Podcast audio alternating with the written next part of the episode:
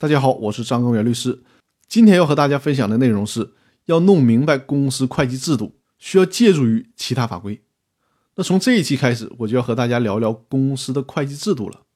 公司法大爆炸音频节目的讲解顺序基本上是按照公司法的条文顺序进行的，因此呢，我们就讲解到了公司法的第八章，也就是公司财务会计这一章节。虽然我们国家的公司法第八章。专门规定了公司的财务会计制度，但遗憾的是，这个章节只有九个法律条文，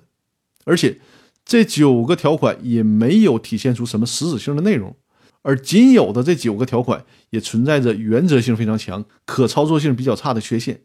在这种情况下，立法者不得不将公司的财务会计制度指向了会计法和注册会计师法等相邻的法律，比如说。公司法第一百六十三条明确要求，公司依照法律、行政法规和国务院财政部门的规定去建立公司的财务会计制度。而第一百六十四条第二款又要求，财务会计报告需要依照法律、行政法规和国务院财政部门的规定制作。这里面所指的法律，主要是指会计法和注册会计师法。行政法规主要包括企业财务会计报告条例，部门规章呢主要包括财政部制定的企业财务通则和企业会计准则等等的部门规章。公司法中的会计制度过于依赖其他的法律法规，其实这样做有利也有弊。好处有两点，第一点就是可以极大的节约立法资源，避免公司法起草和修改工作由于普通财务会计制度的设计难题而卡壳。说白了，就是公司法的立法者不用费心去设计公司的财务会计制度了，有问题出门左转找相关部门就好了。那第二点呢，是避免公司法确定了详细的财务会计制度之后，束缚了财务主管部门的财务会计制度创新空间。这相当于把这个权利交给了其他部门。一九九三年公司法颁布以来，财务会计制度的频繁立改废，尤其是国际化程度的空前提高。就证明了这一立法技术是有先见之明的。当然，这个所谓的先见之明，我是给打了引号的，因为这样做的缺点也是显而易见的。缺点也有两点：第一点就是公司法无法对四面开花的财务会计制度创新进行必要的梳理。做个不太恰当的比方，公司法的放权有点造成了财务会计制度设计上的军阀割据。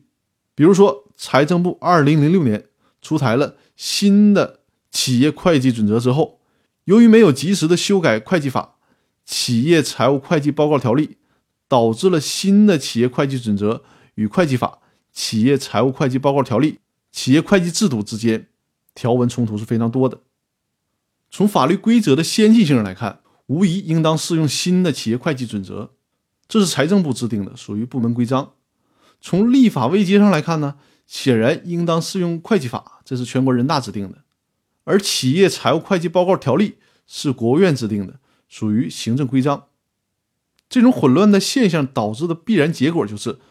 公司财务会计制度的创新似乎可以游离于法律，尤其是公司法之外。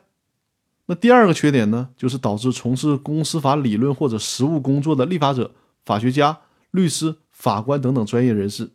由于从公司法体系当中找不到系统的公司财务会计制度。因而，与财务会计制度之间的距离是渐行渐远。因为财务会计制度的乱象，导致我们这些法律工作者无所适从，这就造成了法律工作者越来越读不懂财务会计制度。法学与会计学在公司财务会计制度方面的沟通与交流，存在着越来越深的隔阂。也正因为如此，我也不得不承认，在财务会计制度方面，我也是个外行。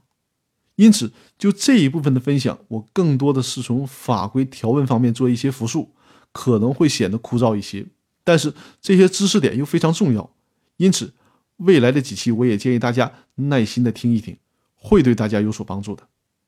那我们这一周的分享就到这里，在下周我再和大家详细的阐述。那祝大家周末愉快，我们下周再见。